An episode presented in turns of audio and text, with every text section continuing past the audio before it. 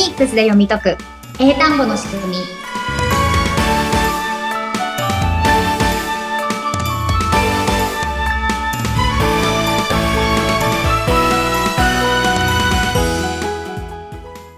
皆さんこんにちは。フォニックス英会話講師の坂下悦子です。そしてインタビュアーの神谷由紀子です。坂下さん、42回目よろしくお願いします。はい、よろしくお願いします。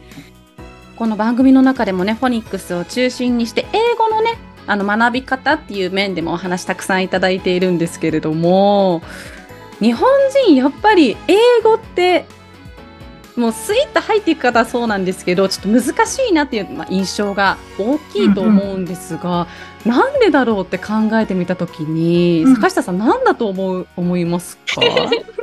えっと、書籍とか、あの、レッスンの中でお話ししている一番の理由は、えっと、もう日本語と英語がめちゃくちゃ違うからなんですよ。めちゃくちゃ違うとは？うん。えっと、今、フォニックスで音をやってるじゃないですか。はい。で、音もうん今全然違うっていうのを多分実感していただいてるところじゃないですか。うん、うん。この間のシドニーとシドニー。んうん、違うじゃないですか。はい。こういう感じで、こう、日本人が使ってる音と英語で使われてる音が全然違う。うん、確かに違う。ううん。まずこれがあって、うんで、これって他も一緒で、えっと、日本語の文法と英語の文法も全然違う。確かに違う。日本語は最後に言いたいことを持ってくるけど、英語はもう序盤に、うん。うん、SVOC じゃないですけど、うん。そうなんですよ。で、プラス、うん。日本人のこう考え方とか表現の仕方とかと、英語のそれも全然違うっていうのもあるんですよ。表現か。ああ、もう大きいってイメージですね。英語っていうのは。もう身振り手振りもそうだし、声の、その、音の上下もそうだし、うんうんうん。日本人は本当に、もう、おしとやかに、つつしまやかに、もう、ね、なんて言うんでしょう、上下しない、あんまり大きい、小さいの差がない方が美しいってされている、美点、美徳とするところも違ってくるんですね、じゃあね。そうですね。そういうなんか話し方の違いもありますし、うん何をどう言うかの違いって結構大きいんですよ。ほう。何をどう言うか。うん。うん例えば、その、日本語だと、なんか、すみませんとか、お疲れ様ですとかいう万能ワードをすべての意味で使ったりする じゃないですか。うん。だからなんか、あのーはっきり言わないようにしたいみたいな傾向がすごい日本語って強い。はいはいはいはいはい。でも、英語って割と、もうはっきりさせたいっていう表現なんですね。わかりやすい。確かに そうかも。もう、これはこうとか、もう濁すことはない。うんうんうん。なので、そのさっきの文法が違うだけだったらうんまだいいんだけど、さらに言い方が日本人はすごいこう、曖昧に言いたいうん。っていうのと、そ、そこもまた違うから、まあそういういろんな、でもそもそもは日本語と英語が違うっていうところが、うん。一番ね、日本人が英語をやりにくいところなので、うん。うん。えっ、と、うちのスクールでは、とにかく、じゃあ違うのはもうしょうがないから、はい。まず私たちはどういう癖を持ってて、私たちは何を基準にしてこう喋ったりしてるんだろうっていうところをしっかり振り返ってみて、うん。日本語、私たちはそうだけど、これから喋れるようになりたい英語っていうのは、じゃあどういう基準で動いてるんだろうっていうのをしっかり明確にして、日本語がの価値観からこう英語の価値観。今ね、うんここの番組では音の方をやってるんですけれども、うん、そういうのを全部文法も話し方も、日本語だったらこうだけど、英語だったらこうだよねっていうところを基礎を整えていけば大丈夫です？分析した上で整えていく。ああ、もう本当学生時代に出会いたかった。もうこうだから、あ、そうなんだねってだけで、もう受け取ってきた部分があるから、日本語はこうだよね。じゃあ英語になるとこうだよねっていう。を、あの、理解しないで、こうだからって言われても受け取れないと思いません？うん、ほんとそうです。とりあえずもらったけど、自分のものにはできない。そ うなんかこれいつ使うのみたいな。そう。ほんとその通りです。うん。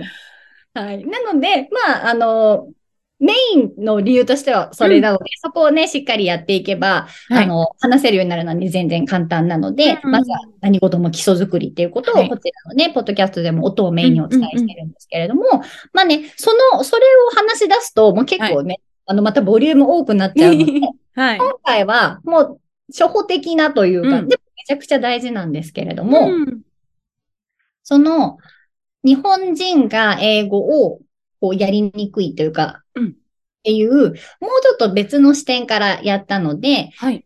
このポッドキャストでも話してきたみたいに、はい。日本人にはね、こう、いろいろうん落とし穴があるんですよ。日本語というもののせいなのかですけど。うん で、な、なんかピンとくるのあります？もう私がまさによく陥るのがカタカナによく陥るっていうのは。そうそうそう、それ一つです。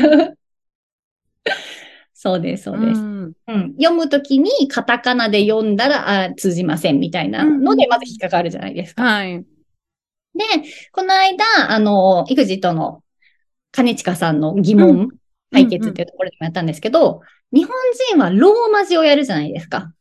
やりますね。うんうんなので、今度、綴りを書きたいってなったときに、アルファベットはローマ字で習ったからそれで書いてみようっていうのでまたつまずくじゃないですか。うん。なん、もうそれこそ、金近さんがオーストラリアなのになんで A だから始まるんだっていうのは、うんうん、ありますよね。そう。なので、そこがあって、で、あと、まだあるんですよ。その、カタカナ、うんローマ字。あとは、あとは、それこそ、ま、カタカナの発音じゃなくて、カタカナでみんな認識しているものだったりとかもうんうん。ある。で、それを、が果たして英語なのかっていうのが分かってないなっていうのもあるなって思ってて。そうなんです、そうなんです。ただ、発音が、あの、カタカナだから違うよっていうだけじゃなくて、うん。だから、全部英語かなってなんか勝手に思ってる節が日本人すごい多いんですね。ある、ある。で、私もそうで、なんか最初にこう、海外とか行って英語喋ろうとしたときに、はい。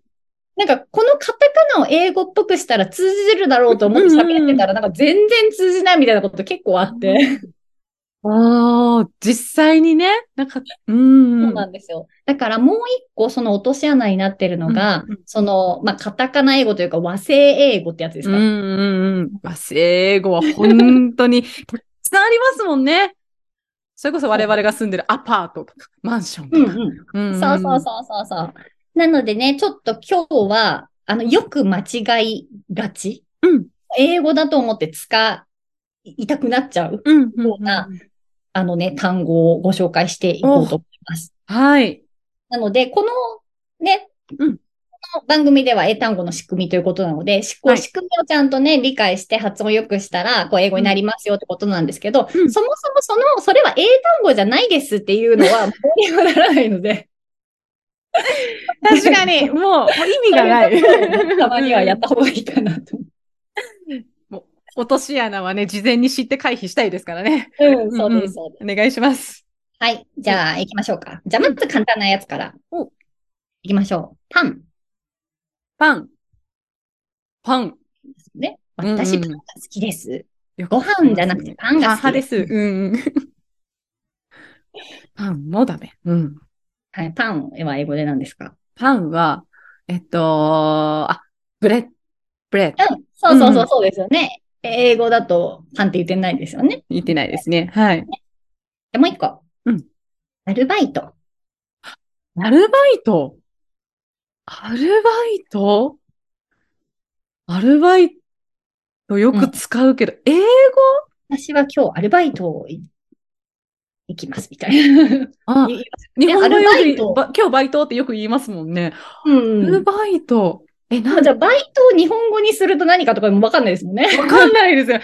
あどうしようもない。バイト？非正規雇用みたいになっていますよね。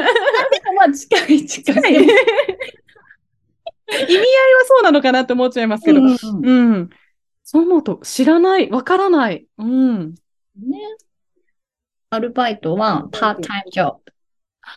パートタイムジョブ。パートさんとか言います、確かに。うんうんうん。パータイムジョブ。あ、最後にお仕事って書いて、うーん、パータイムジョで、確かアルバイトはドイツ語かなんかだったと思いますね。ブ。語源が、起源がもう英語じゃないんだ。ドイツ語。あ、うん。でもそういうのもありますよね。なんかフランス語とかイタリア語から持ってきて日本語っぽくしてるっていうカタカナ。そうなんですよ。それをね、うんなぜそういういろんなとこから持ってきて全部同じ扱いにするのかが謎なんですけど。うんうんうんうん。日本、日本人ってなんかもうごちゃ混ぜでいいとこ取り好きですよね。そうそうそうそう。そその精神がね、ちょっと英語をやるにはすごいね、めんどくさいことが起きてるんですけども、じゃあ同じ感じでもう一個、アンケート。アンケート。アンケート。アンケート。アンケートアンケー。トもね、英語っぽいですよね。かなり英語っぽい。あ、でも違うんだ。アンケート、なんて言うんだろう。なんかテストじゃないですけど、なんかそっち方面なのかな？質問？クエスチョン？なんだろう？うん。え、何ですか？でもいいですけど、えっと、まあ、アンケート調査みたいなのとかだと、うん。survey。ササーベイ survey ?S? S から ?S から？あ、あんまり聞いたことないですかね？聞いたことないです、私。うんうん。えっと、うん。なんか、アンケートを取るうん、フォームのなんか会社みたいので、サーベイモンキーっていうのがあるの知ってます？なんか聞いたことはありますね。あ、サーベイモンキー、アンケートの意味合いだったんだ、あれって。うんうんうん。えサーベイ、なんかモモンキーのキャラがついてる、アンケートフォーム作れるやつなんですけど見た、ことある、見たことある。うんそれのサーベイとかで、うん。で、私、これ、これすごい印象に残ってて、うんうん。えっと、カナダでマックによく行ってたんですね。おう。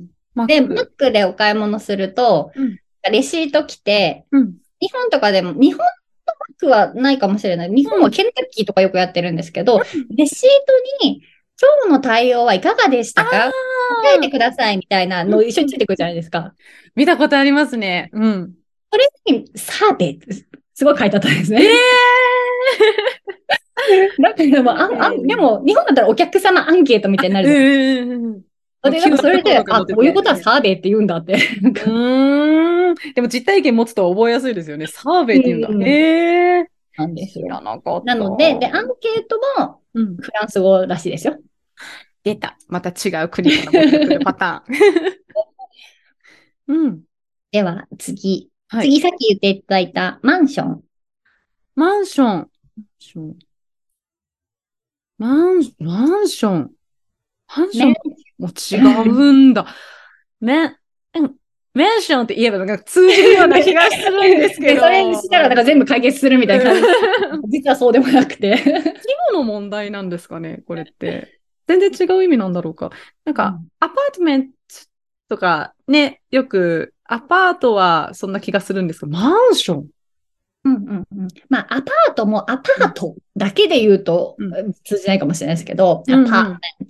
で、こっちだったら OK なんですけど、マンションって言うと、うん日本人はなんか、アパートのちょっとグレード高いぐらいのがマンションじゃないですか。うん、まあ3階建てだったらマンションだったりとかしますよね。うん。でも、英語、まあ別にマンションっていう単語はあるんですけど、それをで言っちゃうと、ものすごい豪邸みたいな感じになっちゃうんですね。ああ。大いなる差が生まれるんですね。うんだから、で。マンション住んでますって言って、えーそうなんですかね。超お金持ちになっちゃうんです。えー、危ない、危ない。そううん。そうですね。なので、アパートメントとか、フラットとか。うんうんうん。じゃあもう一個。はいコンセント。コンセント探したいですとか。コンセント？プラグ挿すところ。ええー、なんて言うんだろこれも英語だと思いますよね。う。かなり思ってました。うん。コンセント。なんて言うんですか、これ。コンセントは、うんアウトレット。あ、あらいあ、あ、でも、まあ、カタカナで言うとアウトレット。アウトレットあ、あ、あ、とか、ソケット。えーあ、ソケット、あ、ソケット聞いたことある。うん。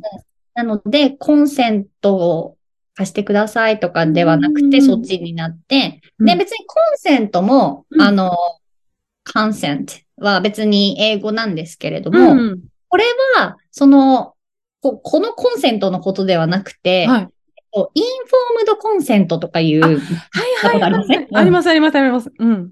こっちの意味。全然違う。もう、そんな。同意とかそういう感じの、ね意味なので。へえ、なんで日本はコンセントって言い、言うの？そうですね。なんなんでなんで？全然ね、違う意味で取られちゃいますよね。コンセント貸してくださいって、同意貸してくださいってなっちゃいますよ。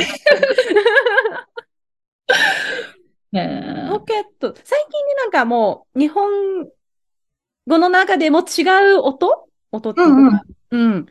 なんか違うカタカナが出てきて、そのカタカナは英語ににの方だよっていうのが出てきてる気はするんですけど、もともとのコンセントでみんな認識してるから、これは、なんか落とし穴というか、本当にもう、自分が信じてたものが違うっていう。そうなんですよ。これをなんか、ね、普通に英語で通じるものもあったら、うんそう、実はそれはフランス語でしたとか、いや、それはそうじゃないですっていうのが、もうごちゃ混ぜになってるので、すごい大変なんですよ。怖い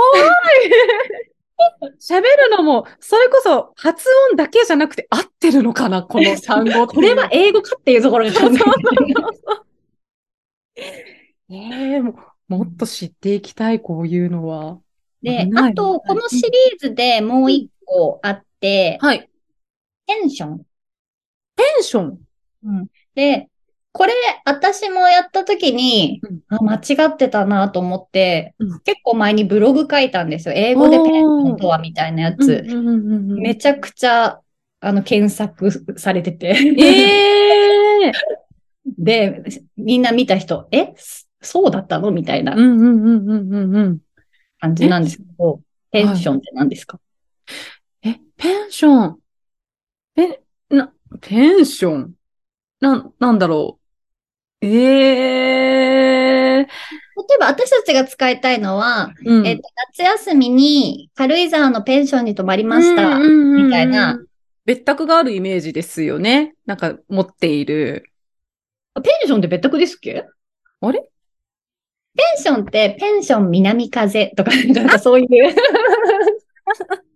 わかんないですけど。なんかホテルとは違う意味合いだけど、そうそうそうそうそう泊まるとこあるよっていう。うん。う。なんか旅館、洋風の旅館みたいな。うんうんうん、確かちっに。ちゃい。はい。もうこじんまりとした。うんうっんうん。ていうので日本人は使ってるんですけど、はい。英語だとね、全然違うやつになっちゃうんですよ。え、な、なんですか？楽しくない。そう楽しくない。え、なんだろうなんですか？どうだろう。なんだろうペンション。もう、ペンションっていう、このおワワードは、もう日本人としてはそっちのね、ちっちゃい泊まるところっていうようなイメージでおー。取ってるから、えー、何ですか？ペンション。でも、英語で、英語の人たちでペンションといえば何ですかって言ったら、うん。そっちを答える人の方が多分圧倒的に多くて、うん。えっと、年金って意味です。え 年全然楽しくないですよね。楽しくない。そう。もうええ衝撃すぎてびっくりしてます、今。そう、だからこう、なんか英語の文章を読んでて、うんこう、読んでるんだけど、なんかペンション、ペンションって書いてあるけど、ど、うんどういう意味だろうみたいな感じで、なんか全くこう、他の文章は理解してもそこだけ、なんか意味が噛み合わないっていうのでうん悩む方もね。これを知ると、あ、その話してたんだって。はあ。なんか大学受験のなんか長文の中にもしペンションってあってもわかんないですよね。年金なんか言われても。なんか知らない単語はね、前後の意味合いからあの感じ取れっていうのもようんうんく受験のね、英語のあのヒントにありますけど、ペンションから年金は出てこない。ええあこれ絶対もう忘れないと思う。う。ん。こういうふうにね、この落とし穴として、このよくわからないカタカナうん。が英語なのか、他の国の言葉なのか、意味が一緒なのか違うのかとか。うん。うん。うん。うんうん。で、あとじゃあ最後もう一個。はい。あもう、もう二つ出てきますかね。ガソリンスタンド。ガソリンスタンド。ガソリン、ガソリンスタンド。これも英語っぽいですよね。ガソリンは英語なんですけど。スタンドも、スタンドも英語なんですけど。もう英語だとばかり思ってました。ガソリン、ガソリンも普通にある。が、でもスタンドが違う。スタン、スタンドっていう意味が、なんか立ってるとかそういう意味。うん、場所のイメージはないですよね。あ、でも、わ答えにはたどり着けないな。この日本でいうガソリンスタンドは、英語だとガソリンスタンドとかじゃなくて、うん。gas station とか petrol station。ああ、ステーション。ステうんーション。うんええっていう言い方になりますね。スタンドはどこから出てきたんでしょうかね。ねえ、どっこももう本当、もうステーションでちゃんとおしゃれだからそのままにしてくれればよかったのに。じゃあ、英語で、それこそネイティブの人にガソリンスタンドどこですかって聞いても伝わらないんですね。うん、where is ガソリンスタンドとか。なんか分かってくれる、日本語ちょっとかぶ、かじってる方だったら、あ、これ言いたいんだなって分かっな。なーって、ギリギリガガソソリンで言って。るしっていう。うわー、スタンドどこから出てきたの？ねど本当に。落とし穴多すぎる。うんうん。で、あとは、はい。ベビーカー。ベビーカー？ベビーカー、これも、ベビーも英語だし、カカーも英語だしに英語で存在してるんですけど。よね。え？ベビーカー。え、ベビーカーこそ。あ、でも最近、なんかショップとか、それこそ、某赤ちゃん用品のお店にうんバギーとか出てきてるから、うんうんうんうんバギーが正解なんですかね。うん、バギーも正解。ああ、そうそう。で、バギーでもいいですし、あとはストロー。ストロー。聞いたことがない、まず。そうですね。これも、あ、そう、なんか意識してたらどっかでは言ってると思うんですけど、はいあの、ベビーカーとしか思ってないと、うんうんそれは別の話かなみたいに多分なっちゃうので。うんいや、ベビーカーっていう文字を探すと思いますもん、本当に。それこそね、あの、ショッピングモールとかでベビーカー使いたいなと思った時に、お、なんか、受付のお姉さんにベビーカーどこですかって聞いちゃいそうですもんねう。んうんうん。ん。そうですよね。なので、この、うん両方英語なんだけど、そんなのをくっつけた単語はないみたいなのもね、困りますよね。困ります。本当知らないと恥をかいてしまう、これは。うん。いやね、でもね、これね、なかなか、あの、まあね、あの、和製英語一覧とかで調べてもいいんですけど、でも、いざとなると、多分言っちゃうんですよ。自分がそっちに馴染んでると。うんうんでも、通じないっていう思いをすると、うんそしたらもうさすがに分かってくる ぜひね、どんどんその、あれこれ通じないんだっていうのをあね、早めに数をこなした方が。確かに、もう喋ってみて自分が言ったのが違うなっていうのが経験として、あ、違うって刻み込まれないと永遠にベビーカー、ベビーカーのままだし、ガソリンスタンド、ガソリンスタンドのままですもんね。そうですよね。いくらね、うんこう、知識で覚えても、まあ、刷り込みが今のが強いですからね。強い。本当に強い。来週ストラーは覚えてるかどうかもわからないぐらいい。うん。そうですよね。えまあまあまあ。とにかく、あの、なので、間違って使っちゃうのは全然いいと思うんですけれどうんうんも、あ、とにかく、このカタカナは注意しなきゃいけないんだなっていう、こう、意識があるのとないので結構違うと思うので、はいはいはいはい。うん。多分ね、今日のこのお話聞く前はうん、もう全部これ普通に英語っぽく言ったらいけるでしょうみたいにうん思っていた方も多いと思うんですけれども、はい感じで、うん英語では通じないカタカナっていうのが私たちの生活にはめちゃくちゃいっぱいあるので、はいはいはい。はい、そこを注意しなきゃなっていうのをね、今日気づいていただければと思います。いや、今日聞いた方、絶対にね、ラッキー。本当にもう、意識が変わる。うん。ぜひとも、ね、皆さんの中でもいろいろと見つけていただきたいなと思いますね。ありがとうございました。なんか今、テンションが上がっておりますが、えー 今回はここまでということにさせていただきますが、ラストにまたインフォメーションいただけますでしょうか？はい。このポッドキャストでは皆さんの声を聞きながら進めていきたいと思っております。概要欄にリンクが、LINE のリンクがありますので、そちら登録していただくと、遠くからメッセージをくれるようになっておりますので、ぜひ番組のご感想や、えっ、と、こういうことをやってほしいとか質問などあればお気軽にお寄せください。